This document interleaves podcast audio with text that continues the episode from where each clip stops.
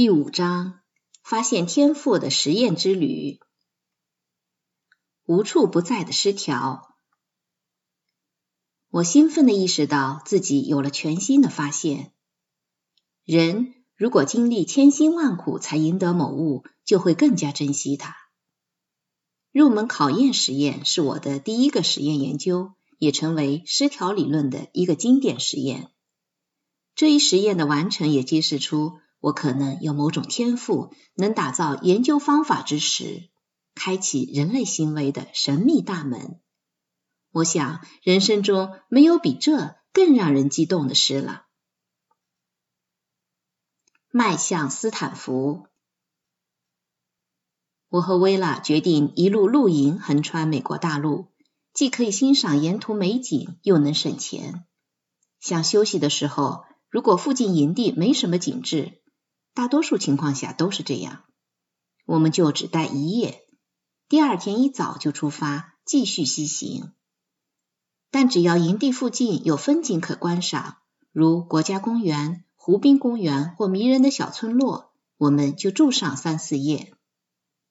不过，我们逗留的第一站不是为了看风景，而是要探亲。我们打算去芝加哥看望贾森，在他位于南哈珀大街的单身宿舍住上几夜。驱车经过宾州时，我们从车载收音机里听到一则新闻，说芝加哥正在流行小儿麻痹症。当时，小儿麻痹症是最令父母恐惧的字眼，是一种传染性很强的病毒性疾病，往往导致瘫痪，尤其是小孩子。此病在大城市传染的特别快。乔纳斯·索尔克新近研制出了有效的疫苗，但尚未推广开来。虽然知道哈尔受感染的概率很小，但作为年轻的父母，我们决定还是小心为妙，不去芝加哥了。我们邀请贾森跟我们一起去印第安纳州沙丘州立公园露营，那里距芝加哥约八十公里。贾森是个贪图舒适的人，很怕露宿野外，所以他只答应白天过来玩。但贾森来营地后与我们相见甚欢，跟侄子玩得流连忘返，所以决定留下来过夜。起初，贾森拿了我的睡袋和充气床睡在帐篷外，我和薇拉在帐篷里共用薇拉的睡袋。但不久，贾森就抱怨说，他总是听到身边有沙沙作响的动静，尽管我们一再保证没什么声响。他还是半真半假的说，附近潜伏着伺机袭击他的灰熊，恳求睡到帐篷里去。我没有以三个大人如何挤得下双人小帐篷的托词予以拒绝，我不想那么做。第二天早上五点，我们迷迷糊糊的爬出帐篷照料哈尔，车停在一米之外，哈尔正睡在车后座上那张舒适的儿童睡垫上。按现今的观点，让孩子睡在车里，而我们睡在附近的帐篷里，此举既奇怪又不负责任。现今许多父母都会把婴儿拴在身边，因为怕被人拐去。但当时人们对陌生人是信任多于防备的。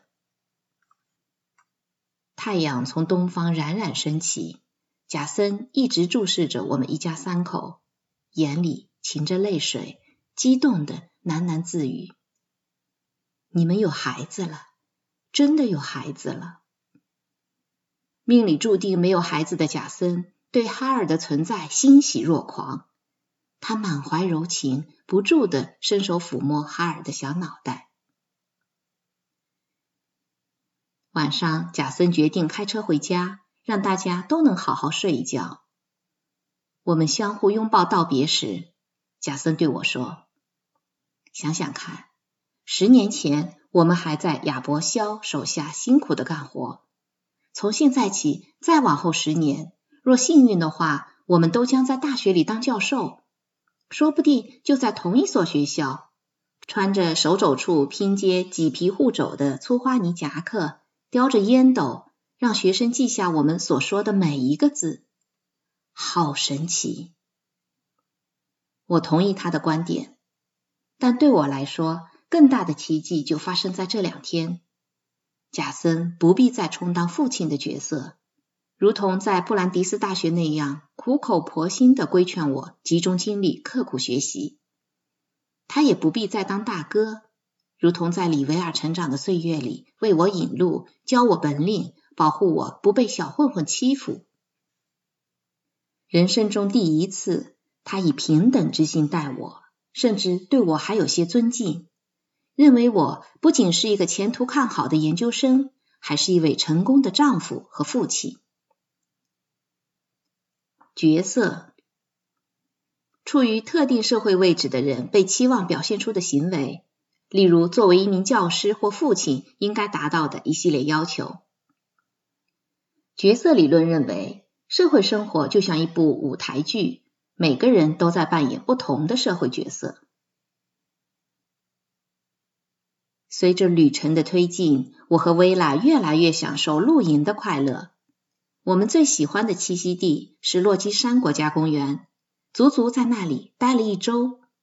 哈尔是露营地的宠儿，每天早上我们爬出帐篷时，总会见到一群露营者鼻子紧紧贴在 VW 车窗上，挤眉弄眼的把哈尔逗得咯咯直笑。他们的滑稽表演为我们带来很大的好处。既能让哈尔开心，又能让我们多睡上二十来分钟。不过，行进到内华达州时，我们开始渴望柔软的床和热水澡了。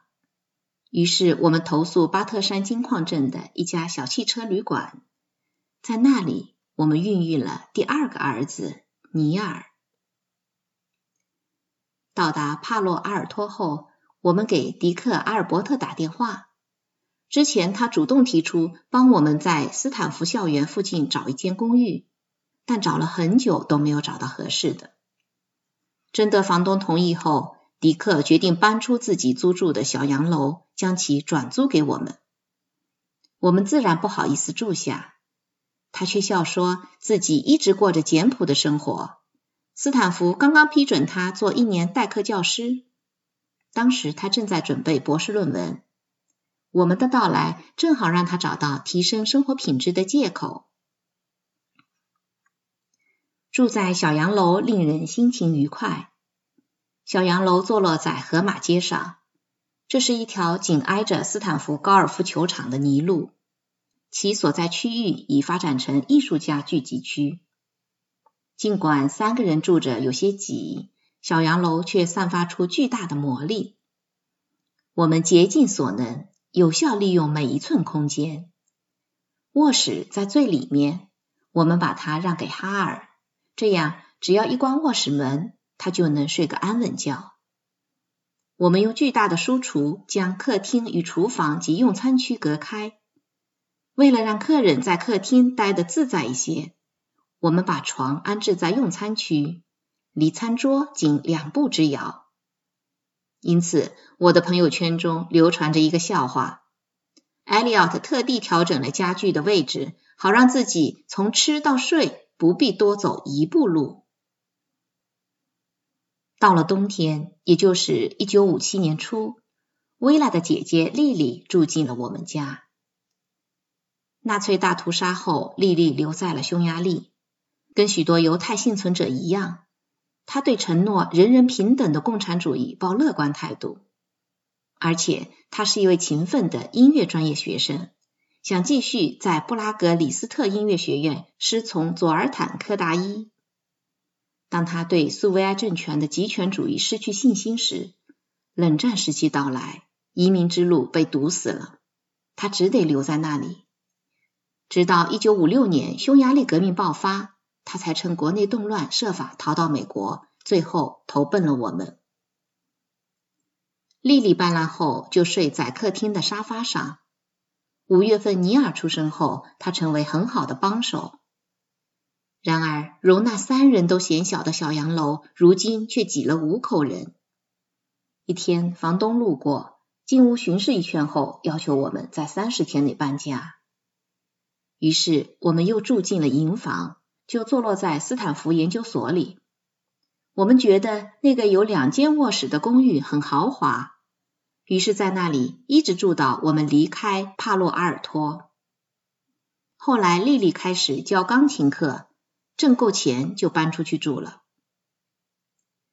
一九五八年十二月，我们的女儿朱莉诞生了。没错，三年生了三个孩子。薇拉总想趁我们年轻时组建一个大家庭。她劝我说：“目前固然很辛苦，但也其乐无穷。”像以往一样，她这两点都说得很到位。我最喜欢做的事就是清早起来给宝宝喂奶。薇拉当然是用母乳喂宝宝，但她自己也需要休息，因此我负责每天早晨四点起床冲奶粉喂宝宝。虽然我给三个宝宝都喂过奶，但喂朱莉时心中满意的幸福滋味最为记忆犹新。我小心的揽着她，手握着奶瓶，注视着瓶中一点点减少的奶液。仿佛那就是从自己干瘪的乳房里流出来的。一开始早上换了尿片，喝了半个小时奶后，朱莉就会睡着，我也继续回去睡觉。但三四个月后，朱莉喝完奶就不肯睡觉了。那会儿她精神头正好，嬉戏玩耍着，期待着新的一天开始。我很想抽身回去再睡个把小时，她却黏住了我。虽然困得恨不得马上爬上床，却被他一点一点又哄着保持清醒。我只得喝咖啡提神。多年之后，我的好朋友诗人戴维·史旺格为我写了一首诗《女儿的早晨》，字里行间弥漫着妇女晨间活动中的那份美好。为她。我开启新的一天，暖暖的牛奶，簇新的尿片，陪他撒野，陪他玩。他天真烂漫，咿咿呀呀，冲我唱起最美的歌。而我正忙着笨手笨脚的换尿片。